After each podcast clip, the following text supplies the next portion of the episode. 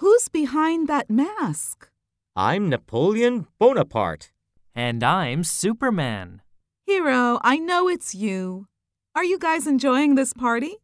Great, Janet. My first ever costume party. What a gas this is.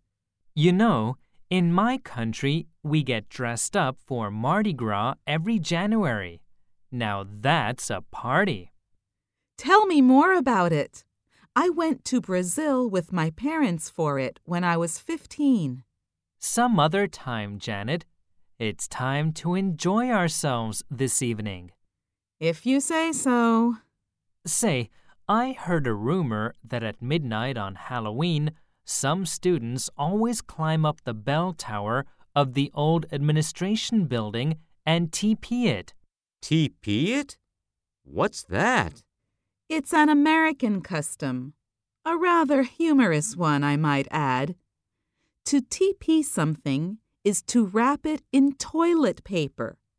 For example, American high school students like to go to their principal's house and TP a tree or bush in his front yard on Halloween. Oh my gosh!